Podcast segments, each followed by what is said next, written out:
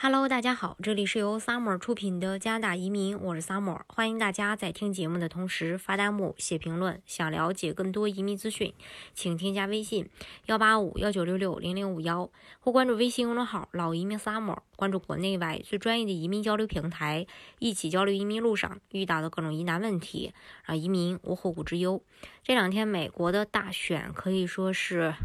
呃，频频在全世界上热搜。但是呢，有一点可以肯定的是，不管谁当选，都不会影响美国，呃，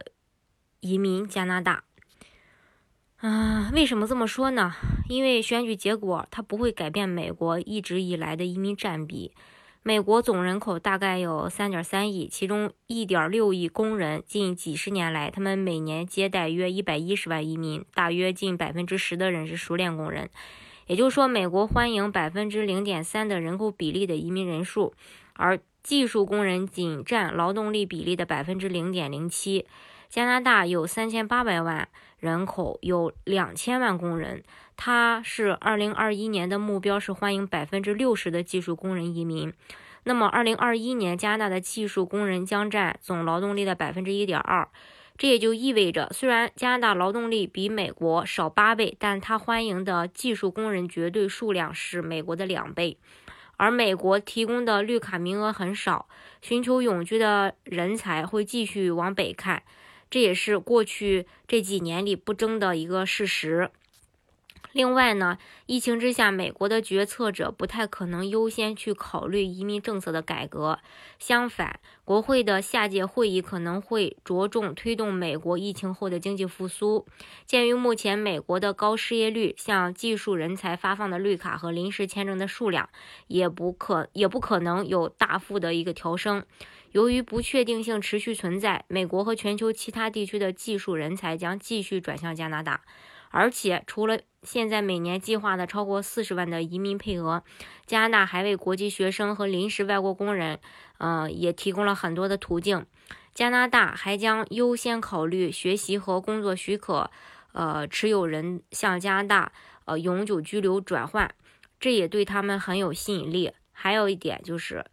根据移民数据来看，加拿大在2015年推出了快速入境系统，共向居住在美国的候选人发出了六百多份申请永久居留的邀请。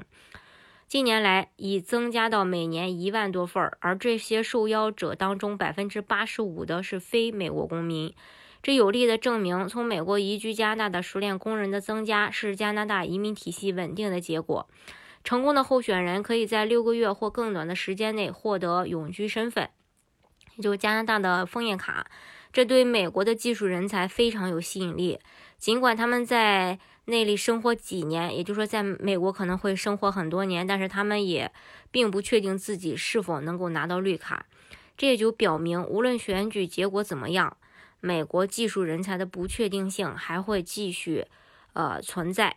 当然，从美国移民加拿大的这个永居人群呢，也要注意这么几点，因为两国有共同的边界和贸易的重要性，跟其他国家相比，对美国居民和公民的旅行限制会更为宽松。基本上在呃流感大流行期间，旅行者都需要一个非选择性、非随意性的理由来加拿大，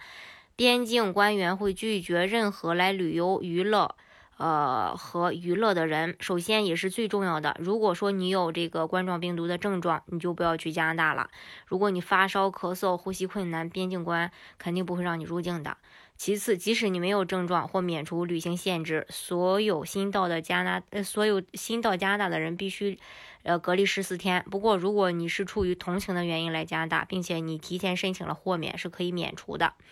另外，加拿大最新提供的 Arrival。呃，C N 应用程序会在呃这个边境，嗯，过境时，嗯，会要你提供相关的信息，要强制执行。嗯，边境局呃服务局的官员对谁能前往加拿大有最终的决定权决定权。他们会想知道你有没有症状，有没有隔离计划，而且来加拿大是因为必要的原因。如果你对边境这边有任何疑问，也可以与 CBSH 的联系，嗯，这是这一点。当然，移民加拿大的方式有很多种，技术类移民、投资类移民，大家可以根据自己的呃方式吧，来选择最适合你的项目，拿到身份。好，今天的节目呢就给大家分享到这里。如果大家想具体的了解加拿大的移民政策的话，欢迎大家添加我的微信幺八五幺九六六零零五幺，或关注微信公众号“老移民 summer”，关注国内外最专业的移民交流平台，一起交流移民路上遇到的各种疑难问题，让移民无后顾之忧。